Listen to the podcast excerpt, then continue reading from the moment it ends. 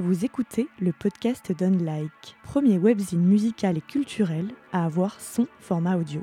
Je m'appelle Alexandra et j'aime passionnément les artistes et artisans de la musique auxquels je tends mon micro. Bienvenue et bonne écoute sur Unlike.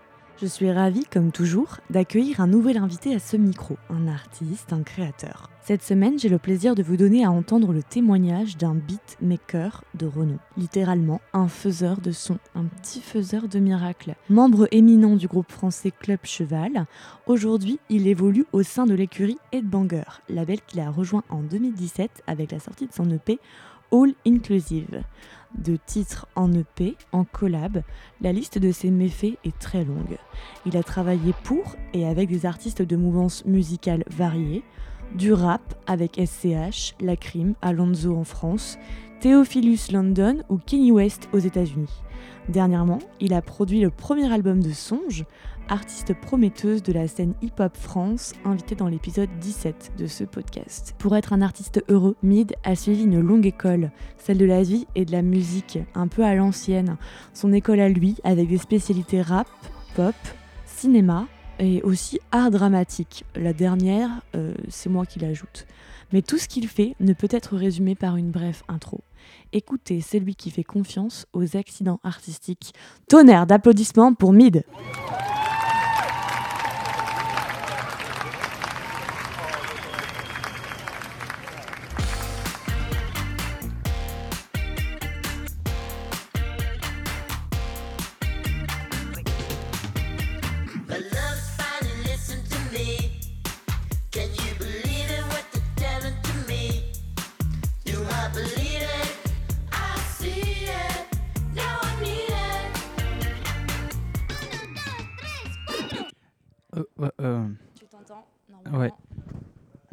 Comme ça, je vais avoir les Je te montre après, au pire, je peux monter sur. Je vais pouvoir chuchoter. tu chuchotes, toi? Ouais, juste comme ça. ouais, ouais, super. J'ai passé une excellente journée. et tu sais que c'est euh, Songe qui m'a dit il n'y a pas longtemps, euh, qui m'a redit vas-y, il faut que tu vois et eh ben, oui. et tout. Tout tu à vois, fait. Tout parce à que fait. tu bosses avec, euh, avec elle. Bah, on a fait son album, ouais. Bah ouais, que j'ai hâte d'écouter parce qu'il y a plusieurs morceaux. mais T'as as interviewé Songe? Ouais, j'ai eu Songe, c'était l'épisode de il y a deux semaines, je crois. C'était bien Ouais, trop bien. C'est une fille trop cool. Ah, elle a plein de trucs à raconter. Ah ouais, elle adore raconter des histoires. C'est pour ça qu'on s'entend bien. Ah ouais, c'est une fille trop cool. J'espère que tu vas me raconter plein d'histoires. Peut-être. Genre, en tout cas, je vais introduire un peu le truc en disant salut. Salut. salut Quentin. Salut. Euh, Mid, je sais pas si tu préfères qu'on t'appelle euh, Mid. Quentin enfin, ou Tout le monde m'appelle Mid, donc il vaut mieux m'appeler Mid. Bah oui. Celui qui m'appelle Quentin, ça veut dire que c'est un imposteur. C'est quelqu'un qui te dirait je connais très bien Quentin, il se trompe. D'accord. Et il ment. Ah c'est comme ça qu'on sait. Souvent, tu, tu, peux aller dans, tu vas jouer dans une ville, par exemple, ou bosser avec des gens au studio, et ils vont te dire euh, Ah, je connais telle personne, et en l'appelant par son prénom, par exemple Jean-Baptiste pour Parawan. Ouais. Et ah oui. tu sais que la personne ne le connaît pas si bien parce que tout le monde l'appelle Para ou Parawan, tu vois. Bah, là, pour Mid, c'est la même chose. Donc toi, on t'appelle plus Mid Tout à fait. Quentin. Ma mère m'appelle Quentin. Oui, j'imagine. et euh, parce que c'est vrai que quand on cherche des trucs sur toi sur internet, c'est vrai qu'il n'y a pas souvent écrit ton prénom et c'est plus mid. Euh, ouais, il y, y, a Wikipédia qui a ressorti Wikipédia. mon prénom. Ouais. Parce que il est d'ailleurs, euh, c'est une question que j'aurais pour toi après, mais bon, je vais commencer en, en disant euh, quelque chose qui m'est venu direct tout à, tout à l'heure et, et, hier en, en, réfléchissant à cette interview, c'est que en fait, toi, tu fais des prods pour toi maintenant, sous ton nom mid, ouais. tu fais des prods pour d'autres et des prods avec d'autres. En ça. fait, c'est ça. Tu fais plein de prod. Euh, je fais plein de musique, ouais. Et plein de musique, c'est ça. Et, euh, et mid, c'est quelque chose euh, qui est assez récent parce qu'avant, euh, je sais pas si avant du temps de club, ouais, non, c'était déjà mid, mais. J'étais déjà mid, mais je suis mid de, depuis toujours en fait. C'est un, c'est un truc qui, depuis que j'ai commencé à faire de la musique, une des premières questions que tu te poses. Euh, bien avant euh, tes sorties, ton label ou, ou, quoi que ce soit, c'est comment tu vas t'appeler. C'est un peu le premier truc excitant, tu vois. Et, et ben moi, c'était Mid, qui était le prénom de, de mon grand-père. C'est un prénom islandais que j'ai pris et que je trouvais fun. Euh, et qui, qui, est resté du, du temps. J'avais un premier groupe euh, euh, en fin de lycée où j'étais mid dans ce groupe. après, dans Club Cheval, j'étais mid. À côté de Club Cheval, je sortais déjà des choses en solo et ça s'appelait mid aussi. Et puis, et puis voilà. D'accord, ok. Ah, je savais pas, donc tu as un grand-père islandais? Non, pas du tout, c'est son prénom qui était islandais. Ah, Islande, d'accord, ok. Ouais. Donc c'est vraiment son prénom, d'accord, ouais. super. En tout cas, c'est un super pseudo. Aujourd'hui, ça, ça te colle bien à la peau. bah, c'est comme mon prénom, c'est comme Tout mon le monde deuxième te connaît prénom. sous Mid. Ouais, Ouais. ouais. Et alors, tu as sorti deux EP donc euh, en solo, si je puis dire. Euh, J'ai sorti plus de P en fait. Plus d'EP que que ça dans, dans ma nouvelle vie headbanger euh, post Club Cheval, euh, j'ai sorti, euh, j'ai sorti en effet euh, deux EP, deux EP euh, All Inclusive et Muchas. Euh, mais avant, j'en avais sorti d'autres euh, qui sont passés plus inaperçus parce que j'ai toujours euh, mis mon énergie plus sur Club Cheval que sur ma carrière solo, donc ça sortait. Alors je sais plus combien il y en a, mais il doit y en avoir trois peut-être, deux ou trois. Avant, euh, avant Ouais, ce même chez plus en fait, je dis n'importe quoi en fait, parce que j'ai sorti, euh, j'en ai sorti un premier euh, chez un label suisse qui s'appelait Mental Groove. Après, j'en ai sorti sur un label qui s'appelle Marble, qui était le label de Parawan et de Surkin. Ensuite, j'en ai sorti chez Bromance. Euh, Enfin, il y a plein de morceaux qui sont sortis et qui existent et qui sont là et que les gens aimaient déjà à l'époque. Et en fait, c'est juste euh, ce passage après Club Cheval où j'ai commencé à faire mes- ma musique en solo, euh, où bah, ça, ça- le truc a pris un peu plus d'ampleur parce que j'avais j'avais cette liberté de pouvoir mettre mon énergie uniquement sur, sur le projet mid en tant que tel. Ouais, parce que Club Cheval s'est arrêté? Non, c'est pas arrêté, c'est juste qu'on a, on a passé énormément de temps ensemble. Euh, on a passé 24 heures sur 24, euh, 7 jours sur 7 ensemble à faire un album, à faire un live, à tourner, à faire des DJ sets euh, partout. Et, euh, et du coup, là, on est un peu au bout de tout ce travail qui a duré presque, presque 10 ans, en fait. Tout mis bout à bout. On, avait besoin d'être un peu en solitaire de, et de- d'être un peu plus rapide et efficace, sachant que la machine Club Cheval, c'est devenu un truc euh, lourd en termes de, de, de ce que ça racontait, de la manière de la faire fonctionner, euh, autant pour le live que pour faire de la musique. Se rassembler à quatre, c'est plus compliqué que moi sur mon laptop ou même sur mon téléphone portable à faire de la zik. Euh, c'est- plus simple et plus rapide. Tu vois, je, je comp- je compare des fois ça à un paquebot et ou sur, sur les gros yachts, il y a des mini jet skis, tu vois. Ouais. Bah, là, je suis un peu sur le mini jet ski et je, pour l'instant, ça m'amuse un peu plus. C'est marrant que tu parles de paquebot parce que ça me fait penser à All Inclusive. Bah, c'est ça. J'aime, j'aime, j'aime les. Ouais, T'aimes bien les croisières. euh. j'ai- J'aime pas les, les croisières, mais, mais ça. C'était une sorte de parodie. Ouais. Euh, là, je, je mentionne donc le, le P euh, All Inclusive avec tout euh, l'univers visuel qui l'accompagne et qui a été euh, sous la direction artistique de Alice Moitié. Donc, Ouais. qui en- vous êtes partis ensemble sur un paquebot pour faire une vidéo et faire plein de photos. Ouais. Et qui est notamment la photo de, du, de l'EP où tu te mets à poil. euh, T'es à Ouais. poil. Cul nu. Cul nu. Je préfère cul nu qu'à poil Ouais, en fait, ouais, cul nu. qui, est- qui est différent. Oui, parce qu'on voit que ton, ton cul. En fait, un, un cul nu c'est un bébé, Ouais, à poil c'est un homme, et je suis encore un, un peu plus euh, un bébé, c'est vrai? Ouais. Tu te sens plus comme ça? Complètement. Mais je trouve ça trop bien, moi, de garder son âme d'enfant. euh, je me sens un peu pareil aussi. J'ai dit bébé, hein, pas Bébé. enfant, ah c'est ouais, important. Ah oui, c'est vrai que t'es à un stade encore. un- Un peu plus, euh, un peu plus euh, insouciant. C'est et c'est quoi la différence entre, pour toi entre le stade enfant et bébé?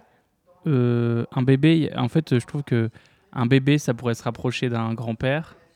Euh, et je me sens plus des fois grand-père ou bébé, tu vois, un peu un, un- un côté euh, sage et, et, et- et qui, qui, qui aime la vie et qui, qui est dans un truc très premier degré avec les plaisirs de la vie et le fait de se faire kiffer et de, et de, de, de, de- faire ce qu'il aime sans trop réfléchir. Euh, plutôt qu'un enfant qui commence euh, à avoir trop de confiance, à courir partout, euh, à poser des milliards de questions. Pour l'instant, je me sens un peu dans un landau avec trois jouets qui me plaisent bien et, et à me faire plaisir. C'est trop bien. Et t'étais, toi, un enfant comme ça, justement, qui, qui, qui posait beaucoup de questions, qui était un peu turbulent ou t'étais. Euh, euh, pas, pas turbulent, mais je pense que j'étais têtu. Il y, a une- il y a une histoire de moi sur la mer. euh, à la mer, je viens de Lille du coup. Et on allait, donc le week-end, la sortie que tu fais, soit tu vas en Belgique, soit tu vas à la mer, sur la côte de la, de la mer du Nord. Et donc c'est impossible de se baigner. Quoi. Moi, je voulais absolument me baigner, évidemment, vu que j'étais têtu et vu que j'étais encore plus têtu que ça. Je me roulais dans les flaques tout habillé pour, euh, Ah pour, ouais. pour râler et pour dire à mes parents que je pouvais me baigner. Donc oui, j'étais un enfant têtu et, et peut-être un peu boudeur, mais plutôt, euh, j'ai l'impression, euh, selon euh, ce, dont, ce dont je me rappelle, plutôt bonne vibe. Bonne vibe. Mais c'est ce qu'on ressent dans tes, dans tes prods, c'est la bonne vibe. Bah, Ça, c'est ce qui domine. Enfin, Moi, j'adore le morceau Muchas avec Colaboy. The Sun qui a fait vraiment qui a des millions d'écoutes Mhm. sur les plateformes Ouais. et qui sont des morceaux où on est juste c'est hyper bonne vibe mais c'est même au-delà c'est-à-dire qu'on pourrait dire bonne vibe c'est juste ouais trop cool enfin il y a vraiment quelque chose des émotions très positives mais très très, différentes enfin moi j'aime bien j'aime beaucoup Bah, ça me plaît bien aussi. C'est un truc que j'ai toujours essayé de, de ramener dans ma musique, euh, même avant et même dans, dans Club Cheval. Après, euh, la, la, la dance music euh, et enfin la musique de la musique de club en général, elle, amène, elle t'aide quand même à un moment à ramener une bonne vibe et un truc dansant. La, danse, en fait, c'est un truc quand même qui est plutôt positif. Donc euh, après, j'aime ramener ce truc très français qui est cette, euh, un truc plus mélancolique et qui est un peu une, deuxième lecture des morceaux. mais ça, ça va être plus dans, plus dans les harmonies, dans les mélodies, où on va pouvoir avoir ce petit truc en plus qui fait que c'est pas uniquement les quatre accords un peu, un peu bête et, bête et, bête et sympa. C'est, euh, et toi, tu sens quelque chose comme ça quand tu joues à l'étranger, de cette espèce de, de, de, de French touch euh, qui transparaît et qui. Ouais, l'attractivité que ça peut avoir. euh, Bien sûr, bien sûr. Les, bah, la France, en général, culturellement, elle, a, elle, a, elle, a un- elle est excitante pour les gens parce que c'est un tout petit pays, mais qui a un rayonnement énorme à travers le monde. On peut, on peut comparer ça, euh, si on voulait voir ça, c'est par rapport au le Japon, par exemple. Tu vois, c'est une toute petite île, mais dans le monde entier, tout le monde sait ce que c'est le Japon, à quoi ça ressemble. Et tu peux me citer genre 3-4 trucs qui seraient euh, clichés japonais. Bah, la France, c'est pareil. Tu vas me dire le- les baguettes, euh, les, les- les marinières, et je sais, je sais pas quoi. les bérets, ouais, les bérets. grenouilles. Alors, ça, On- c'est on un peut- truc. on les peut dire- ouais. Non, non, mais on peut, on peut dire ça, euh, on peut, on, peut, on peut vraiment dire ça. Et, en fait, la en musique, euh, il y a ce truc-là. Et aujourd'hui, particulièrement avec euh, euh, Headbanger que, j'ai rejoint, bah, je ressens encore plus ce truc. C'est-à-dire que le label Headbanger, euh, Buzzy P, euh, il y a une vraie aura musicale dans le monde entier. Tu, vas dans euh, 90% des studios dans le monde ou bosser avec n'importe quel artiste, forcément, il a déjà entendu parler d'Headbanger et il sait à peu près quelle couleur ça va être. quoi. Et ça, c'est génial. Enfin, de se dire qu'on c'est- est signé, une- qu'on ait fait partie d'une maison comme une- c'est- euh, c'est un, c'est un, un peu un, un, un label qualité, c'est poulet label rouge. Ouais, ouais. Et toi, ça t'a fait justement. Enfin, tu, tu le voulais ou c'est Pedro euh, qui est venu vers toi ou comment ça s'est passé euh, le fait d'intégrer euh, En plus, ça a fait l'objet de plein d'articles. Ouais, euh, ouais, ça, ça, euh, c'était ouais, une, bonne surprise pour les gens parce que, parce que les gens ils étaient déjà attachés à Club Cheval, à, à- à ce truc euh, où on, était déjà. euh, on, était plutôt bonne vibe, j'ai l'impression, et dans, une énergie créative. Euh, Les gens connaissaient déjà, euh, enfin mon projet, ça faisait un moment du coup que je faisais des EP en solo, etc. Et, quand j'ai fini euh, l'EP All Inclusive, naturellement, je suis allé voir Pedro parce que c'était le label en France qui, je pense, était. C'était une famille qui m'excitait, pe- la manière dont il travaille la musique, la manière dont il crée cet esprit de famille. euh, et en fait, euh, j'ai été surpris en, en bien. Malgré tout ce que j'imaginais déjà, en fait, en y allant, euh, bah, c'est encore mieux que ce que j'imaginais. Et quel, quel serait, euh, d'après toi, parce qu'il y a toujours un fil rouge dans, dans les parcours des gens, etc., dans ta- toi, dans ta carrière artistique, avec tout ce que tu as fait, et j'ai lu aussi que dernièrement, tu avais fait la, la BO du film Petit Paysan, donc euh, tu, tu fais des choses vraiment artistiquement très, très variées. Bah, comme je disais tout à l'heure, tu travailles avec, euh, avec Songe, pour plein d'artistes, Ouais. finalement des styles un peu aussi...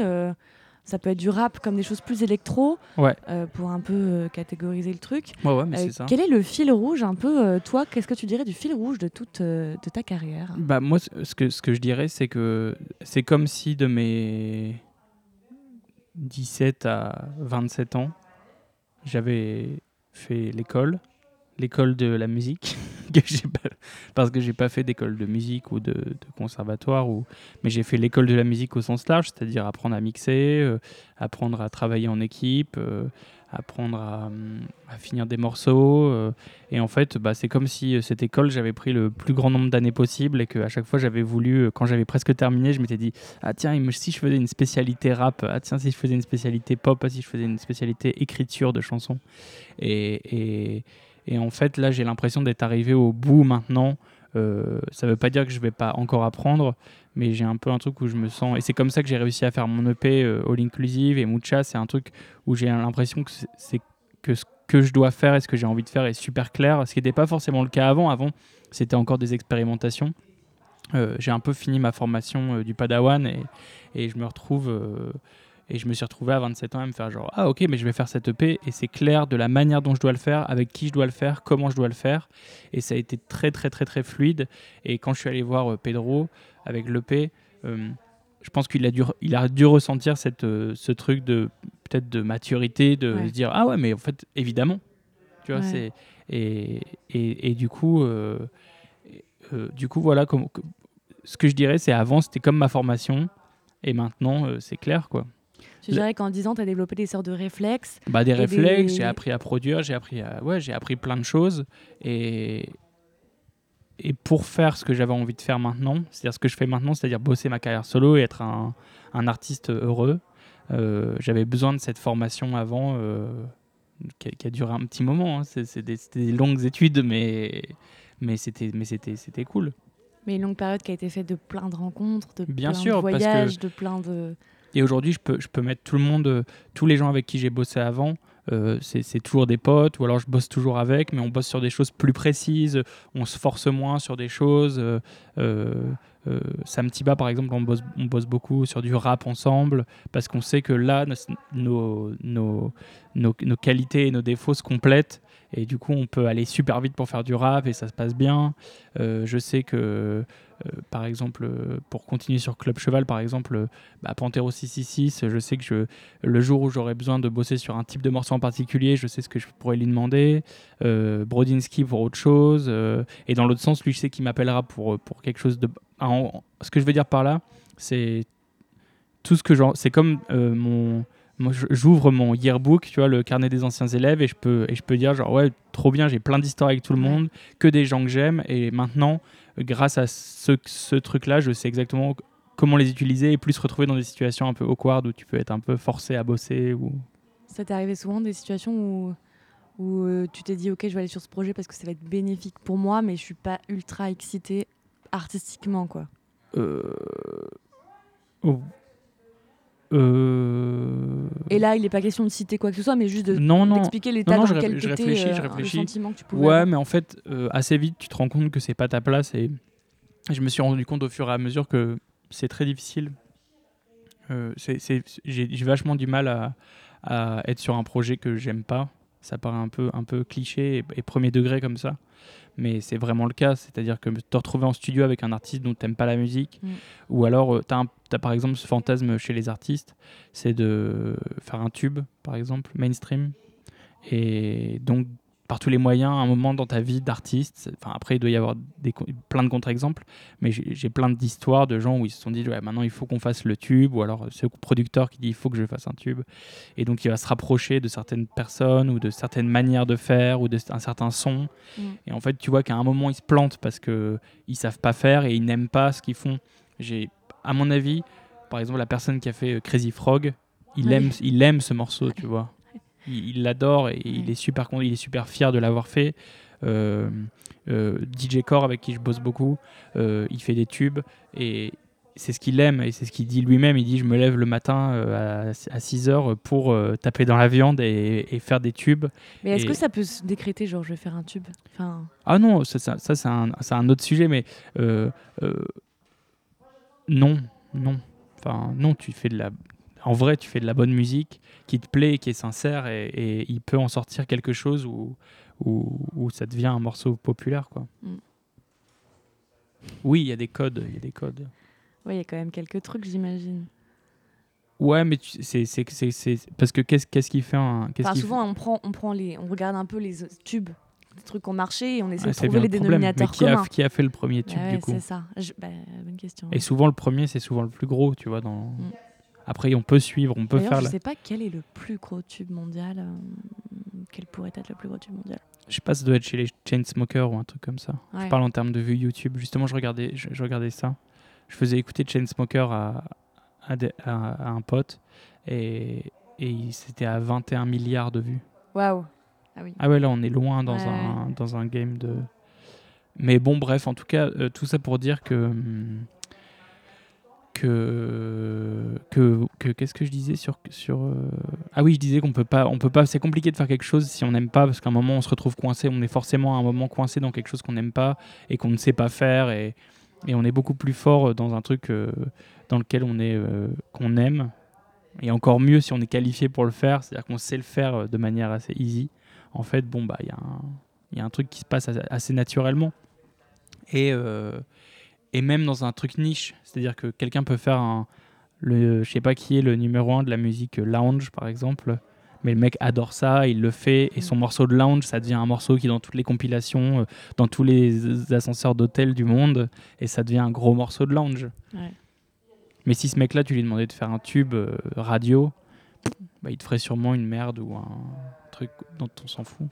toi, aujourd'hui, tu es en capacité de choisir largement les projets sur lesquels tu veux bosser? Bah, j'ai le, le, choix de dire non, heureusement. C'est plutôt ça. Enfin, j'ai appris à dire non, mais c'est-à-dire de ne pas avoir le, le FOMO, tu, tu, vois, le fear of missing out, tu vois, le, fait de. C'est un peu ça qui peut arriver à un moment, c'est de te dire merde, en fait, si je fais pas ça, peut-être que je l'aurai pas plus tard, et peut-être que ça, c'était important pour. C'était d'être un premier coup pour faire un deuxième coup. Mais là, il faut, faut être serein, en fait, par rapport à, à là où tu vas. Et avoir un peu une vision de là où tu aimerais aller. Et ensuite, ça roule, quoi. Mais j'ai appris ça à dire non et c'est plutôt agréable. Ouais. Comment tu te préserves, euh, toi, euh, euh, dans ta vie perso, etc., sur justement la prise de recul, ne pas te laisser envahir par par, je sais pas, l'excitation de plein de choses, c'est génial, mais des fois, ça, ça, nous pompe toute notre énergie, toute notre... Garder la tête froide, enfin, quel J'ai pas du tout la tête froide. D'accord. Non, mais j'ai pas du tout la tête froide et je suis pas du tout. Euh, je suis super excité ou touché par ce qui m'arrive. Euh, et c'est bien le, le propre de d'être de, artiste ou musicien, c'est que en fait particulièrement en solo, c'est que Mid c'est pas c'est pas un personnage euh, rigolo, ah, c'est pas un, je suis pas acteur et c'est pas je joue pas dans une bah, série. Je sais pas parce que dans tes clips, tu apparais dans tes clips. Ouais. Et dans ta spécialité des 10 ans, je pense qu'il y a art dramatique un peu quand même, non? Ah peut-être, peut-être. Moi je trouve. Bah non parce qu'en fait c'est juste moi en fait ce, ce, ce personnage. Il y a une aisance tu vois qui est quand même euh, devant la caméra qui est assez cool. Euh... Ouais ouais ouais ouais. C'est une forme de drôlerie aussi. Fin... Ouais ouais mais bien sûr mais c'est parce que c'est moi. Là c'est parce qu'on discute et que je suis assis sur un canapé dans un bureau mais mais, mais, ça, ils le savent pas. On peut dire que tu es. Non, non, mais ils peuvent se dire. Non, mais je ah oui, je peux dire, je suis debout. En fait, je et au fait, je suis assis. J'ai mis mes pieds sur le canapé. Je suis un ouf. Et je, bois du, et je, bois, canapé. et je bois du coca. Non, c'est pas vrai. Mm. Non, non, en vrai, en vrai, le, le, le, qu'est-ce que j'ai perdu le fil? Drôlerie. Ah non, je te disais, je te disais juste. Non, ouais, ce que je te disais, c'est que non, moi, je me laisse trop envahir par les choses.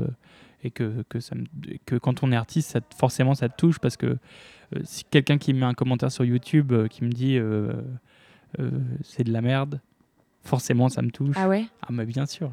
Mais même s'il y en a un sur 25 qui disent que c'est formidable. Ah bah c'est la classique, tu sais, c'est la classique d'un artiste, c'est-à-dire tu peux dire je m'en fous, évidemment que tu t'en fous, à un moment tu vas dire ouais, en fait je m'en fous, mais ça te fait un petit, un petit, c'est comme un petit pic de, tu, marches à côté d'une ronce, tu vois. Ça fait un petit truc, rien de grave, mais, mais et pareil pour l'excitation d'un projet, pour le fait que je sais pas si je vais faire un gros concert euh, la veille, je vais mal dormir ou, euh, ou, tout est. Enfin, je suis vraiment super touché et j'ai pas du tout la tête froide. Et comment euh, Je peux appeler mes managers en leur disant pourquoi on n'a pas de nouvelles de ça, pourquoi on n'a pas de nouvelles de ça? D'accord. ouais. T'es quelqu'un très angoissé au quotidien? Non. Pas particulièrement. Je suis plutôt, plutôt, euh, plutôt calme et serein, mais, mais ça veut pas dire que ça travaille pas, quoi. J'essaie de travailler pour me calmer, pour, pour rester serein et, heureux. Mais, mais, mais ouais, ouais, je suis, je suis excité. Et euh, donc là, on parlait beaucoup, enfin, le mot solo est revenu, etc.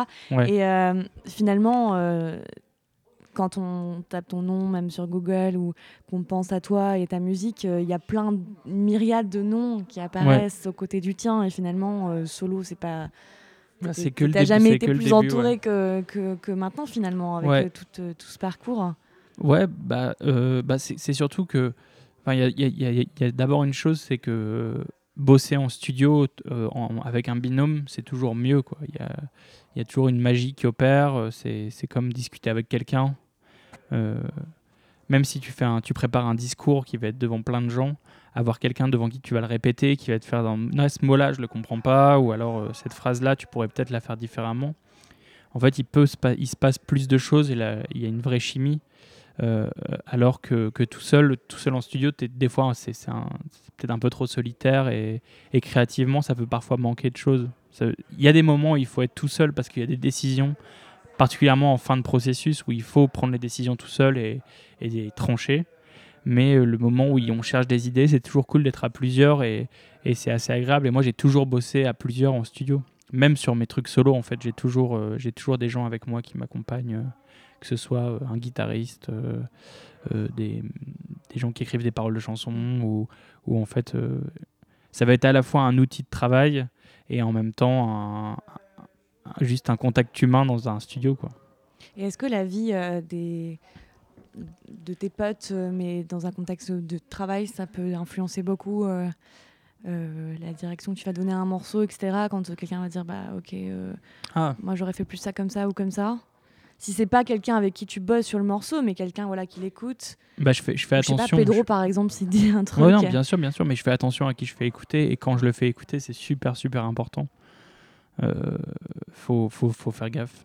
Faut faire, faut faire gaffe et en même temps, faut te forcer à faire écouter tout le temps. C'est vraiment une, une, des, une des bases du, que j'essaie de respecter parce que c'est angoissant de faire écouter parce que c'est c'est le- c'est le moment où si, si, si genre trois personnes te disent c'est de la merde, bah c'est qu'ils ont sûrement raison. Ah ouais, tu penses? Euh, ouais, si tu fais confiance à ces personnes. Donc, euh, moi, j'essaie de faire écouter, de, maintenir ce truc, de, me confronter à, à aux séances d'écoute. C'est-à-dire, tu as la goutte de sueur, tu mets play, euh, tu dis, avant que ça commence, tu dis toujours, euh, je vous préviens, c'est pas terminé.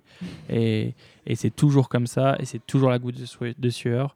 Et, donc, euh, mais je sais à peu près maintenant à qui faire écouter, comment, à quel pote, pourquoi. Et, et pas me perdre dans. Parce qu'il faut pas non plus trop faire écouter, parce que tu peux aussi te perdre dans plein de commentaires de plein de gens. Ouais. Donc euh, là, j'ai un peu, on va dire, mon panel. euh, mon De pan- testeur. de ouais, c'est un peu ça, c'est un peu mon. Comment ça s'appelle euh, le. le- Association de consommateurs. voilà, c'est ça. Ouais. tu sais, qui sont derrière une vitre et qui, qui goûtent le, le yaourt. Mais j'ai déjà fait ça moi. Bah voilà. Bah, J'avais des bons de réduction après. Je goûtais des trucs. 30 centimes sur des Yoplait aux fruits Non, c'était 6 euros, des chèques de 6 Ah, euros à mal. dépenser. Ah ouais, c'était pas mal. en yaourt. Euh, je goûtais plein de trucs. Pas mal. Ouais. Franchement, T'as jamais fait des trucs un peu à la con comme ça j'ai fait plein de trucs à la con, mais j'ai jamais goûté de yaourt. Et Et- tu fais partie de ceux qui aiment pas les yaourts à la cerise aussi ou pas Euh, moi, j'aime pas trop les yaourts en général. D'accord, ok, bon. J'aime bien les yaourts nature. Sympa. Le gars original. Voilà. Bah, il faut euh, des particularités. euh. Euh, Les goûts et les couleurs, ça se discute pas de toute façon. C'est ça. Donc un non-goût de yaourt nature. Il n'y a pas le problème de la Pas- Il n'y a cerise. pas de discussion. Ok. Euh, donc, euh, et donc, euh, oui, je fais écouter. Et, ça, et oui, ça m'importe. Et oui, c'est important pour, avoir un- pour tâter un peu le terrain. Mais j'essaie aussi de rester de garder aussi la tête froide et d'aller là où je vais. C'est-à-dire qu'il faut. C'est là où c'est assez dur, en fait. De. Mais je pense que c'est un truc d'expérience à un moment de trouver le moment de faire écouter, comment faire écouter, comment prendre les retours des gens, comment les utiliser dans le bon sens. Et puis, si tu arrives à bien doser tout ça, normalement, tu peux avancer à un rythme assez- correct. Et est-ce que tu fais confiance aussi à une petite voix intérieure? Une intuition? Ah ouais, ouais, complètement, mais c'est que ça. C'est que ça, ouais. Ah ouais, ouais, moi j'ai- pas de j'ai- pas de master plan. euh, Enfin, j'en fais parce que il, faut un moment. Tu as des partenaires de taf qui font que bah tu dis j'ai un EP qui sera comme ça et à un moment tu es obligé de planifier un peu le- comment ça va se passer. Mais moi je j'essaie pas de, de me poser et de dire il faut absolument que je fasse ça pour ça et parce que ceci et cela et que dans trois ans il y aura ça. Tu vois, si je fais ça en fait ça marche pas du tout et je suis pas un- je suis pas du tout un un, un bon euh, businessman ni euh, ni euh, un mec de planning je suis plus euh, je me fie complètement à mon instinct euh, et j'essaie plutôt de me mettre dans mon studio avec euh, un, un studio qui me ressemble et qui, qui et un outil qui- qui- que je sais utiliser et que qui limite il n'y a que moi qui peux utiliser Et là, il se passe quelque chose et il y a la magie qui peut opérer. quoi. C'est quoi tes outils justement Tes outils à toi pour faire plein, ce que tu plein de choses. Ton- en fait, c'est plutôt Ton instrument de prédilection ou ton logiciel ou outil vraiment euh, indispensable? L'ordinateur. Mais dessus, c'est c'est sur. euh, Euh, C'est sur Ableton, Ouais. mais en fait, en vrai, ça pourrait être autre chose, hein, mais c'est- c'est c'est Ableton, mais c'est pas. Ableton, il est plutôt neutre dans cette histoire, tu vois. Mais l'ordinateur, il est, c'est lui le cerveau du truc qui me permet d'aller vite. Et de, j'ai besoin que ça aille vite, que ça enregistre bien, et que ça. Après, si on parle plus de son, ça va être plus euh, tout ce qui est euh, les bandes magnétiques. Euh, j'aime bien ce truc, j'aime bien le côté accident, j'aime bien les accidents en général. et, le, et on en revient un peu à l'instinct en fait dans la manière de créer. C'est-à-dire comment tu crées l'accident pour que ça te crée un truc bien et tu crées le maximum d'accidents. Et c'est là que c'est là que c'est- là que tu commences vraiment à avoir des trucs un peu magiques.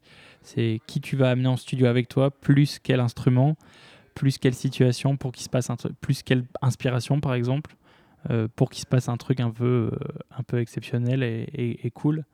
Euh, donc ça va être, je prends tel guitariste, je lui dis, je lui fais écouter ces trois morceaux là, euh, je lui donne ces quatre instructions instructions là, et je passe sa guitare dans tel effet, et on va voir ce qui se passe. C'est un peu comme ça qu'il faut. Mais c'est DJ Core, il m'a pas mal, alors que lui, il fait des, des tubes plutôt calibrés. Euh, c'est lui qui m'a qui m'a qui m'a mis, pas mal en tête et conforté avec cette idée de de faire confiance à l'accident. Quand lui il décide de me prendre moi pour faire euh, SCH par exemple, Ouais. bah il est c'est c'est un coup c'est un, c'est un coup de génie. Je dis pas que le, le coup de génie il vient de sa part en fait. C'est pourquoi me prendre moi alors que j'ai jamais fait de rap ou très très peu et me demander de faire une des beats de rap pour un rappeur euh, alors qu'il pourrait demander à un beatmaker ou lui, le faire lui-même et qui sait très bien le faire. Et c'est là qu'il tombe trouve les sons chelous et que ça fait la, la magie et justement ça fait un tube. Ouais. Bah, c'est aussi ça, c'est ce talent aussi avec qui s'affine avec le temps de, de trouver les personnes et Ouais. vers qui on va aller quoi. C'est vraiment ça. Et euh, toi, quand tu arrives en studio, tu sais, as déjà quelques idées sur euh, ce que tu vas faire ou vraiment tu te dis, ok, on va y arriver, on va aller en studio, on va, il y aura telle et telle personne et on va voir ce qui se passe ensemble? Euh, Si, j'ai peut-être des idées, tu vois, je vais avoir des... J'écoute beaucoup de musique, donc tu vois, ça va être des inspirations, ça va être des trucs que j'ai notés, mais si j'ai des carnets où je note beaucoup de choses, et, et, ça va en fait, euh, ça va nourrir ce truc-là. Après, quand je me mets devant l'ordi, forcément, tu pars de, quel... tu pars de quelque chose, mais non, non, j'ai pas, j'ai pas un master plan de, comment doit être le truc à la fin, quoi. Ça va être plus un truc de démarrage, plus une étincelle, en fait. Et comment toi tu as découvert un peu l'univers de la musique, etc. Quand tu étais à Lille, tu étais quelqu'un qui sortait beaucoup voir des lives ou parce que je me dis, enfin, Hmm. cette attraction pour, euh, pour, euh, pour les machines, pour... euh, non, non, c'était plus. La musique électronique, plus- ça vient de quelque part Ouais, ouais, ça vient de d'en écouter en fait. Tu vois, ça, ça vient souvent des grands frères. Moi, c'était mon meilleur pote. Son grand frère nous avait ramené des. Il écoutait que de la musique électronique et il nous avait ramené des, des compiles de, de, de Zig de Russie où il y avait du Fatboy Slim, du Chemical Brothers, euh, du Prodigy. Euh, et en fait, euh, je sais pas, j'ai tout de suite été excité par ce fait de sampler la musique, de, de la réutiliser, de faire des boucles, de faire des boîtes à rythme. euh, Enfin, tu vois. Et après, donc, tu commences à creuser. Et en fait, grâce à Internet, euh, déjà à l'époque, en fait, avec Casa, etc., c'était des Mm. trucs où tu sais, tu pouvais avoir beaucoup de musique, ou Napster, c'était les premiers trucs. En fait, on pouvait aller, euh, tu téléchargeais des dossiers entiers de musique, ça durait énormément de temps. mais- Ah ouais Et c'était gratuit enfin, c'était, Ouais, c'était euh, Napster. ah ouais. Napster, c'était c'était le premier, la première, euh, le premier truc de, do- de download de musique en fait. D'accord. Mais la connexion à l'époque, c'était, c'était, des- tu pleurais quoi. C'est-à-dire Ouais. que tu téléchargeais morceau par morceau ou alors des Ouais. dossiers, mais ça prenait des, des journées entières. Et euh, mais en fait, du coup, tu découvrais des, j'ai découvert les remixes, j'ai découvert euh, les versions live, j'ai découvert les live électro. Et en fait, au fur et à mesure, je me suis dit, bah pourquoi pas, je pourrais faire pareil en fait. Et du coup, j'ai acheté des platines, euh, je suis allé au magasin de, magasin de vinyle, acheter des vinyles. À, je sais pas quel âge j'avais, peut-être 15-16 ans. Et puis, euh, puis au fur et à mesure, tu vois, en fait, au fur t'achètes un mat- t'achètes du matos, t'achètes des trucs, tu commences à faire de plus en plus. T'installes des logiciels sur ton ordi et puis tu fais, tu fais, tu fais, et puis tu essaies de comprendre pourquoi tes trucs ne sonnent pas comme les trucs des, des autres, enfin des pros. Tu vois, pourquoi à 15 ans, mon morceau ne sonne pas comme un morceau de Fatboy Slim. tu vois, ça, ça, Ouais, ouais, on est un peu dans ces considérations-là, hein, tu vois. et, mais tu cherches, et tu commences à trouver, tu lis des trucs, euh, puis au fur et à mesure, on, on avance, quoi.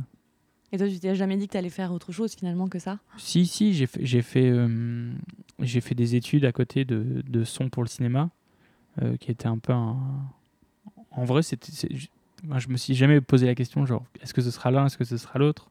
Mais tout s'est fait parallèlement, mais j'avais, un- j'avais un peu ce filet de sécurité des études où, où je pouvais me dire, euh, au bout des études, je pourrais, je pourrais faire, ce, faire un métier, un vrai métier, entre guillemets. Mais bon, euh, heureusement, euh, tout, tout c'est le, mon ma- le master plan de la musique, euh, qui n'était pas du tout un master plan, Le mais plan de vie a fonctionné, ouais, l'expérience des 10 ans. Ouais, voilà, c'est ça.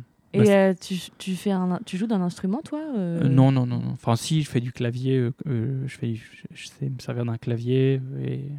Mais je suis plus. mon instrument, c'est plus le studio, on va dire, au sens large. C'est-à-dire brancher des trucs les uns avec les autres, euh, les faire passer dans d'autres choses et réenregistrer des trucs. Et puis tout ça fait que ça donne un- quelque chose. Alors, quand t'es pas en studio, t'es en live. Ouais, en DJ, ouais. En DJ, tu fais beaucoup de DJ, t'en fais un Ouais. peu partout, euh, Mhm. pas qu'en France. Non, euh. non, un peu partout, tout le temps. C'était quoi ta première expérience de, de DJ, tu t'en souviens? Euh, Ou une des peut-être des plus, Une des premières. des plus marquantes pour toi? Ouais, c'est arrivé assez. euh, Ouais, en fait, on avait fait une. Si, si, celle-là, elle est, elle est marrante. Bah, c'est avec Can Blaster de Club Cheval, bien avant euh, Club Cheval. Enfin, bien avant, peut-être euh, un an et demi, deux ans avec Club Cheval. Et on était avec Can Blaster et on, avait, on nous avait proposé de jouer à, Paris. Et c'était mon premier DJ set en vinyle. Donc ça paraît. C'est pas donc les platines CD existaient déjà, mais nous on était. euh, elles n'étaient pas aussi perfectionnées que maintenant et c'était pas trop. On était encore excité par le fait d'avoir des vinyles euh, et on était allé jouer. euh, donc on nous avait proposé de jouer à la Zorba à Paris, Ouais. qui est un bar euh, avec une cave. Près de Belleville, je crois. Ouais, que c'est ça, c'est à Belleville. Et du coup, on est allé jouer là-bas. Euh, je sais plus de qui venait le plan. Nous, on habitait encore à Lille, donc on fait le déplacement, on y va et on mixe et on mixe. euh, je sais pas, peut-être on a mixé assez longtemps en fait. Et on était super concentrés à faire que regarder les platines, que regarder les platines. Et en fait, on lève les yeux comme ça. On devait avoir euh, du coup 17, 18, on devait avoir 18 ans. Et en fait, c'était une soirée gay, euh, super gay. Et on se Vous lève et en pas, fait ouais. c'était des gars qui dansaient ensemble en se frottant, ils se frottaient la, la, la bite l'un à l'autre et ils dansaient et nous on était super contents que tout le monde danse, tu vois. Ouais, bah ouais, C'était une bien. super ambiance, c'était trop bien. Et on finit notre euh, on finit notre set et on s'en va avec nos vinyles sous le bras. Et il y a un mec qui nous donne un papier qui nous dit euh, et on lit le papier et c'est marqué salut les gars. Vous nous avez fait du bon petit son de bon petit con. Je fête mon anif le week-end prochain et j'aimerais que vous veniez mixer. D'accord. Et alors? Bah, on n'est jamais allé, on n'a pas jamais allé. répondu. Il n'y avait pas d'adresse, il n'y avait pas de truc Il y avait un numéro de téléphone, Ouais. mais on n'a jamais osé appeler. Ah ouais? Non, non, on était trop impressionnés.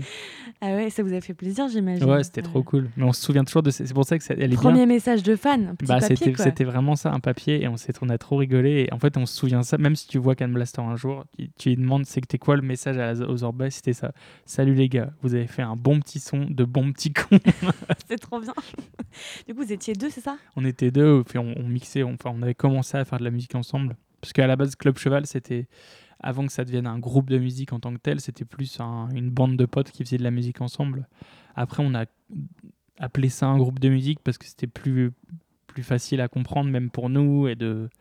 Il y avait un truc plus easy à, à décrypter que quatre producteurs qui en fait se mettent ensemble sur scène. En fait, on était un groupe. Ouais. On a juste appelé ça le bon nom.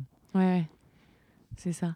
Bah, du coup, est-ce que ça t'est arrivé de connaître des moments de solitude, si je peux dire, enfin des moments où ça se passe moins bien, euh, Bien le public ne réagit pas évidemment, vraiment. euh. évidemment, évidemment. Il y en a, il y en a plein, tu vois. Enfin, j'ai plein de dates euh, où, où tu vas et, et où, et où tu as l'impression de. Ça le fait pas. Quoi. Je me souviens, bah, dans mes premières dates aussi, euh, moi j'avais fait des. Mais les premiers morceaux que j'ai sortis, c'était des trucs euh, d'influence un peu tropicale, euh, avec des, des, des, voix africaines cutées. C'était un peu le, le, un truc qui me plaisait pas mal en fait. Et, et, et en fait, j'avais fait ce morceau qui s'appelait Train to Bamako, et en fait, qui avait pas mal marché c'était époque blog, etc. Il n'y avait pas encore évidemment les plateformes de string ni rien. Donc euh, c'était les blogs qui faisaient des. Si tu avais un article sur Fluo Kids par exemple, bah c'était c'était top. Et du coup euh, j'étais booké pour ce, ce morceau-là. Et donc les gens s'étaient fait avaient fantasmé euh, ce, truc de musique afro. Donc il y avait les Anglais me faisaient jouer dans des clubs normaux. Et en fait un jour je me suis retrouvé en, en Allemagne à, à accepter une, deux dates à Cologne euh, pour un collectif. Donc je devais, euh, donc c'était pas encore les hôtels et tout. C'était, je dors chez le gars et puis on passe euh, du coup, je sais pas, trois jours chez le gars. Et en fait, malheureusement, je me trouve avec un mec qui est fan de musique africaine, ce qui n'est pas du tout mon cas. Et, de, un petit et de Music World. Et, donc, à l'époque, j'avais quand même j'avais quelqu'un qui s'occupait de mon booking, j'avais un manager, mais c'était vraiment le, le début. C'était un pote qui faisait mon manager. C'était une petite équipe, c'était comme ça. Tu vois, on était entre potes. Et donc, je me retrouve trois jours avec un mec fan de musique africaine. Donc, je fais ce DJ set qui était à l'époque, c'était l'époque de Crookers, c'était l'époque de Bloody Beetroots. Euh, mm. Moi, je jouais ça. Et je me retrouve dans un club de musique africaine ah à jouer, à jouer de, la, de, de, la, de la turbine. Et en fait, bah, c'était la, la, solitude, quoi, parce que le mec, tu sais, il m'a fait venir et en même temps, bon, bah voilà, qu'est-ce qu'on qu'on qu'est-ce qu'on fait qu'est-ce qu'on On n'a pas tant de choses que ça à se raconter. Et, et, puis, et puis voilà, mais c'est des erreurs de casting qui sont pas très graves, mais sur le moment, tu es un peu genre. C'est chaud, quoi. Ouais, trois jours en plus avec lui. Ouais, voilà, c'est pas. C'est des, des, mais il y, y, a plein de petites anecdotes comme ça où en fait, il y a soit des problèmes de casting, ou soit. Euh, bah, t'es là et puis euh, t'as l'impression de, particulièrement si tu tournes tout seul, euh, ce qui ce qui m'est pas arrivé, j'ai fait quelques tournées tout seul, mais la, plupart du temps, j'étais soit avec les clubs cheval, soit avec Bromance, soit avec Marble, et maintenant avec, les, avec, avec Headbanger. Et c'est ce que je préfère, être en équipe. On, s'amuse quand même plus avec ses potes euh, que, que, arriver dans un endroit où, où on connaît personne. Ouais, t'es tout seul, quoi. Ouais.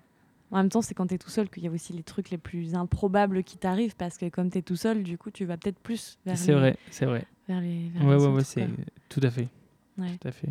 Et euh, tout à l'heure, tu parlais d'accidents heureux. Je voulais juste revenir sur ce, sur ce point parce que euh, euh, je voulais juste savoir si dans les morceaux euh, de tes deux derniers EP, est-ce qu'il y en a un justement qui est le fruit de ou la somme d'accidents tout, heureux? Tout?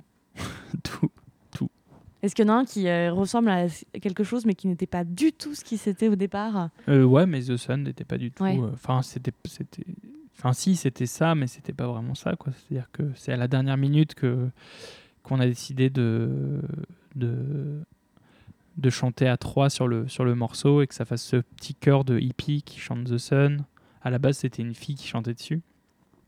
Et en fait, euh, bah, bah c'était, c'était, ça l'a pas fait. En fait, ça faisait trop cheesy et trop, euh, trop house euh, classique. Et du coup, j'ai demandé au guitariste, vas-y, vas-y, va derrière le micro et chante. Et il a chanté, j'ai fait, ah, mais ça commençait à être pas mal. Et moi, je suis allé derrière le micro, j'ai chanté. Ça a donné ce cœur, par exemple. Tu vois, c'est des accidents où tu fais genre, ah ouais, en fait, bah, il, faut, fallait être ouvert et se foutre derrière le micro, même si on était censé être derrière les, les machines ou derrière la mm. guitare. Ou alors, bah, rien que euh, sur The Sun, la mélodie de voix, euh, c'est DJ Core qui l'a, qui l'a trouvé. Pardon. T'as un bruit de ventre. Le ventre qui gargouille. ça arrive, il est l'heure. euh, bah, Core, DJ Core, donc qui fait du principalement du rap et de l'urbain. C'est lui qui a écrit la mélodie de The Sun. Et c'était pareil, je lui, ai, je lui ai envoyé le morceau en lui disant Tiens, tu veux pas écouter? Ça t'as pas une idée comme ça de mélodie? Euh, Et il m'a trouvé un truc bah, qui est un des trucs les plus, les plus malins du morceau. C'est-à-dire, il est trop fort en mélodie, c'est sa, sa qualité première. Mais j'aurais jamais pu imaginer que le, que le truc devienne aussi, enfin, à sa manière anthémique. Ouais, ouais. Et voilà, donc c'est plein de petits trucs comme ça. Ça va être qui prendre quoi et puis prendre un peu les mauvaises personnes pour faire les mauvais trucs. Et ça fait encore plus, euh, c'est encore plus original. Ouais, j'adore ce morceau qui commence par ce petit riff de guitare aussi qui est quand même super cool et qui reste euh, hyper, euh, il est hyper bien trouvé. Enfin, c'est une mélodie qui reste dans la tête. c'est assez cool. Bah écoute, je suis contente d'avoir euh, ces euh, petites histoires de mid. Est-ce que tu as quelque mal. chose à ajouter pour euh, la fin de ce podcast ajouter- Moi, je vais ajouter un truc, c'est que euh, tu fais des playlists. De... Alors moi, je suis sur Spotify, donc j'ai vu sur Spotify, mais C'est sur Spotify. c'est que sur. ok. Ouais, c'est que sur Spotify. de, de tes, de tes morceaux chouchous du moment. Ouais, tu de la mets régulièrement. Toute la, tout- toutes les semaines, je le mets à jour À maintenant. toutes les semaines, d'accord. C'est mon, c'est ma, ma- Et donc j'ai choisi de. Je, je lance un débat, mais est-ce qu'il faut que je laisse les morceaux au fur et à mesure et que ça s'ajoute, ou est-ce qu'il faut les enlever et les recommencer? Moi, moi, je suis plus de l'école d'en mettre à chaque fois 10 nouveaux et d'enlever Ouais. les autres. Il y a des personnes qui me disent qu'ils ne retrouvent plus les anciens, Bah ouais, du coup. tu. Moi, j'y suis allée, c'est vrai que j'ai vu mise à jour il y a deux jours, donc je me suis dit, waouh, en fait, il met tout le temps. Mais Ouais, du coup, il les enlève parce que c'est Bah, court, en fait. Ouais, mais je préfère parce que j'ai l'impression que les gens sont perdus dans des playlists de. Ou alors, il faudrait en faire une euh, side où genre tu mets tous les autres trucs de. Ouais, Mais c'est un peu laborieux après, Mais je crois que j'aime bien le. Je Ouais. crois que j'aime bien la. En mais- tout cas, si on veut écouter ce qu'il y a dans ton écouteur de la semaine, il faut aller sur Spotify dans ta playlist que tu mets à jour Ouais. euh, en permanence. Ouais, et puis c'est c'est pas c'est assez euh, c'est assez je vais essayer de mettre des trucs euh, un peu qui m'inspirent, des trucs un peu plus chelous. euh, Il y, a, il y a tout. Il y a de la, la, la semaine dernière, il y avait un- une musique du Moyen Âge qui était pas mal. Ah ouais? Ah, Ouais, avec une sorte de je sais pas comment ça s'appelle, hein, une sorte de biniou bizarre, mais qui était pas mal. En tout cas, c'est un peu dis-moi ce que t'écoutes, je te dirai qui tu es. Exactement. C'est ça. Voilà. Voilà. Écoute, je te remercie beaucoup, Mid, Cool. pour cette interview Ouais. qu'on a réussi à faire. C'est super cool. Merci beaucoup. À plus. À plus. Je remercie Mid d'avoir accepté cette rencontre. Et comme c'est tout frais et que ça vient de tomber, je peux vous dire que Mid sortira ce mois d'avril 2019, son nouvel EP chez Headbanger toujours, et ça s'appelle Super Discoteca. Je ne vous apprends rien, toutes les infos, les dates, les soirées, les sorties, c'est sur les réseaux que ça se passe. Ça circule sur Instagram, at midsound, et sur Facebook, mid aussi. Avant de couper ce micro, je voulais juste dire que je suis parfaitement ravie de faire ce podcast. Un merci pour toi qui écoutes et surtout merci aux artistes de s'exprimer sur des canaux alternatifs que sont les podcasts.